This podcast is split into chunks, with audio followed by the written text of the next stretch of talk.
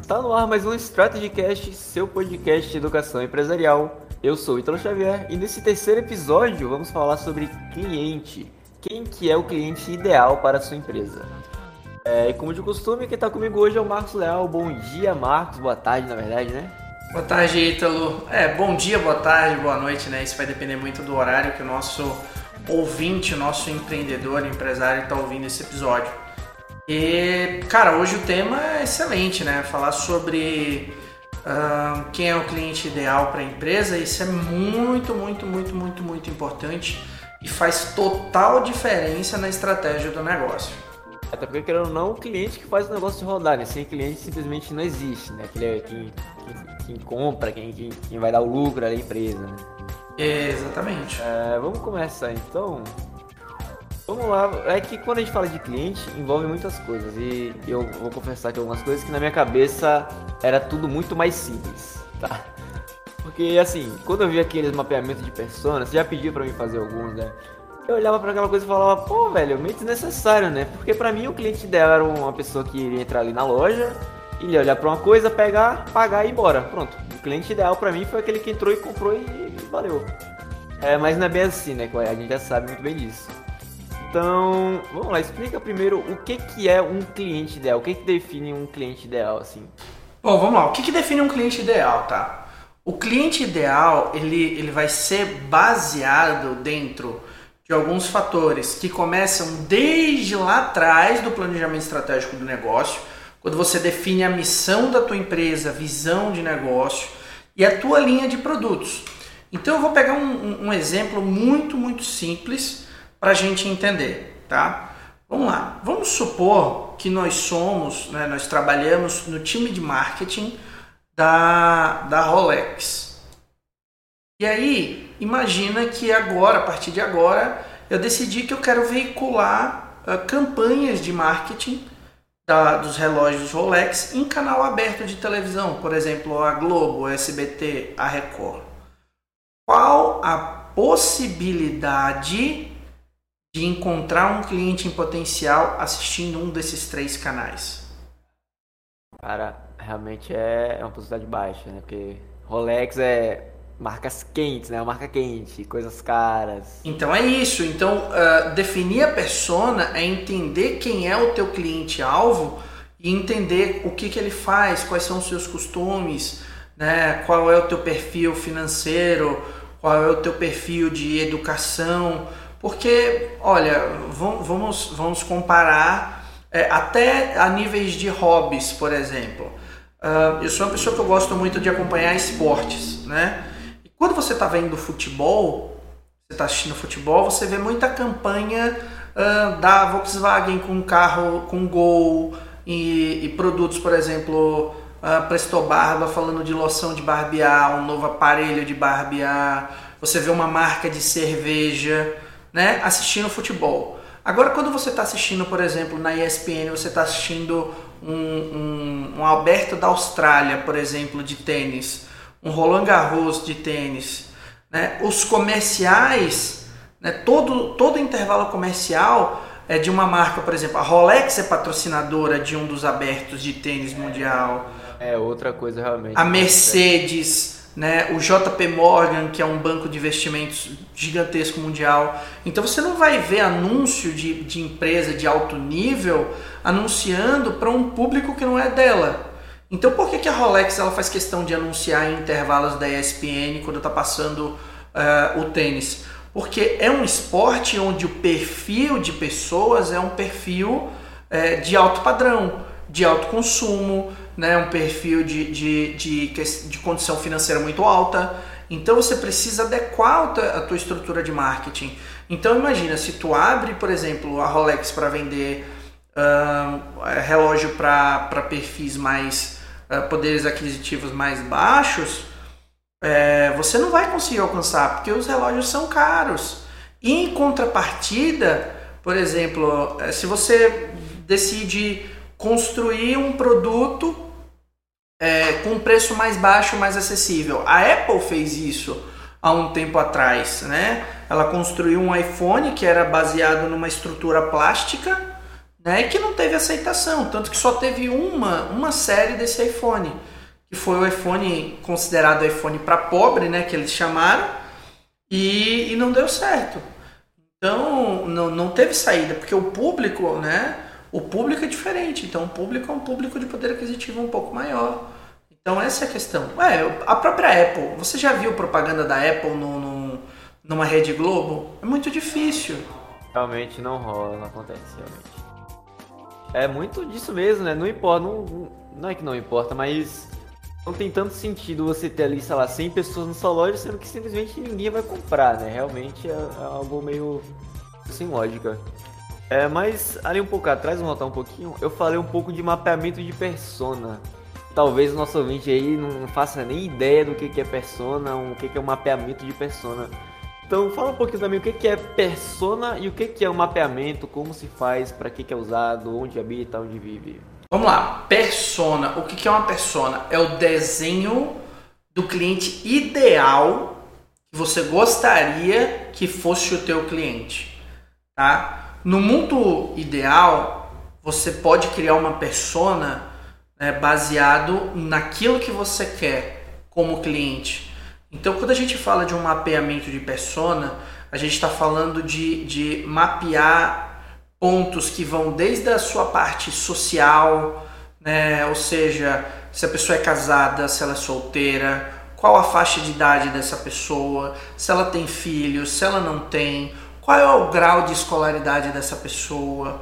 Depois a gente parte para perfis uh, relacionados à parte profissional dela com o que, que ela trabalha, qual que é a formação dela, qual que é o, nível de renda dela, qual é o nível de renda familiar dessa pessoa, né?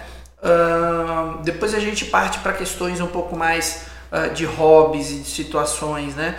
Então, o que, que essa pessoa gosta de fazer? Qual, qual é o tipo de livro que ela gosta de ler? Qual que é o tipo de conteúdo que ela gosta de consumir? Quais são as principais redes sociais?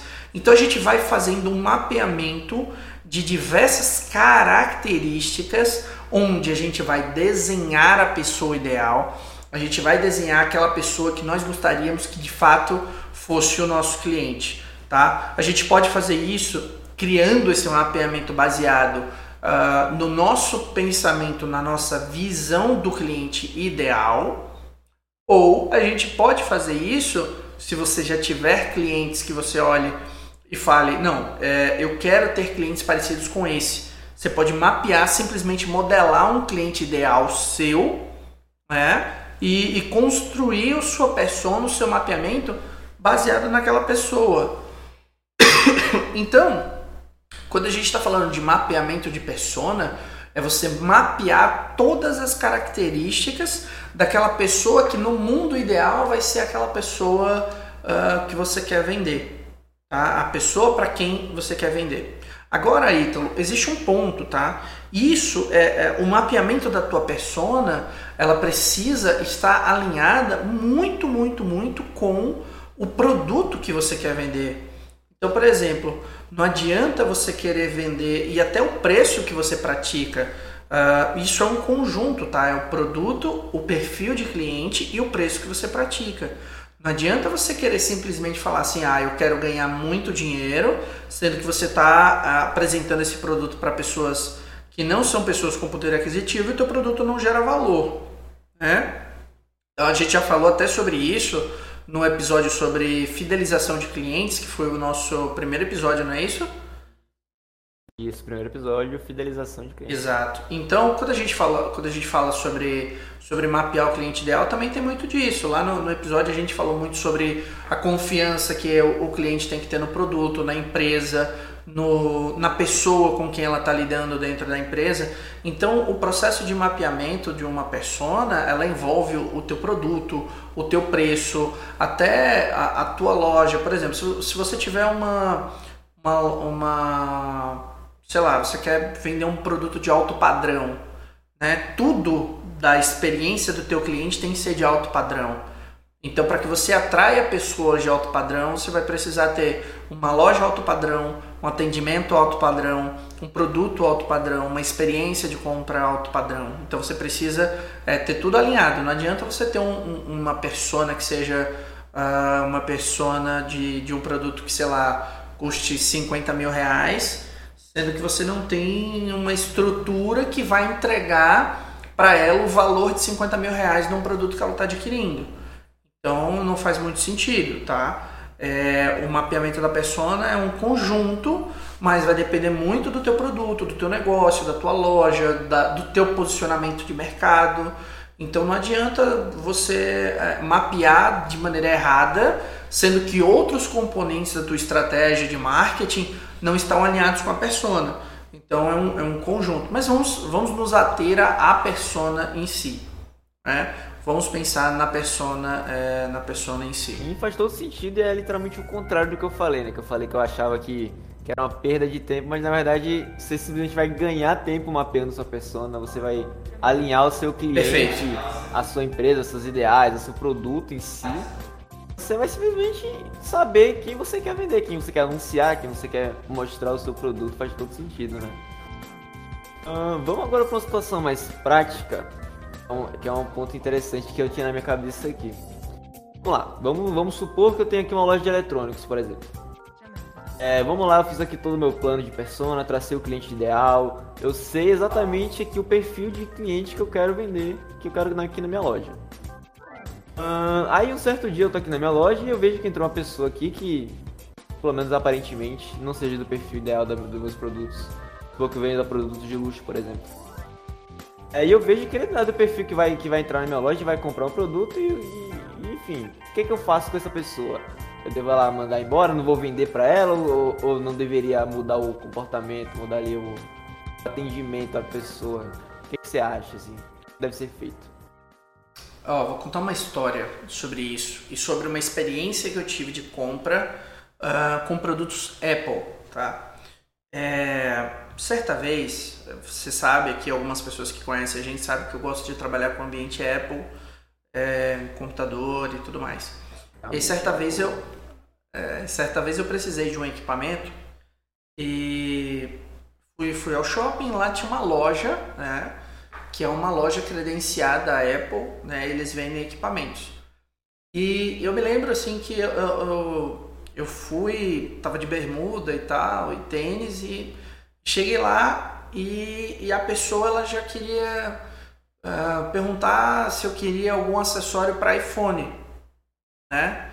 Então assim, ah, pelo, pelo perfil dessa pessoa, é uma pessoa que só, só poderia estar tá com iPhone, por exemplo. Mas eu queria uma peça pro, pro meu Mac, né? E aí eu fui lá conversar com ela, falar, ah, não, eu tenho assim, e aí a pessoa já começou a me olhar estranho. Tipo assim, ah, cara, quem disse que você tem um Mac? tá, só tá fazendo eu perder meu tempo, sabe? E foi, foi algo muito estranho, foi tão estranho que eu, eu, eu não insisti no atendimento, eu vi que tinha um produto, mas a pessoa ficou amarrada para me atender. E, e, quando eu percebi, eu falei, ah, tá bom, ok, tá, tá certo. E aí simplesmente fui lá no, no site da Apple e comprei, né? E então o que que acontece? Geralmente, uh, Sabe aquela história de que não se pode julgar o livro pela capa? É, você não sabe do poder aquisitivo, você não. Pelo, pelo, pelo, pelo modo que essa pessoa vai entrar na tua loja, você não sabe se é um potencial cliente ou não. Né?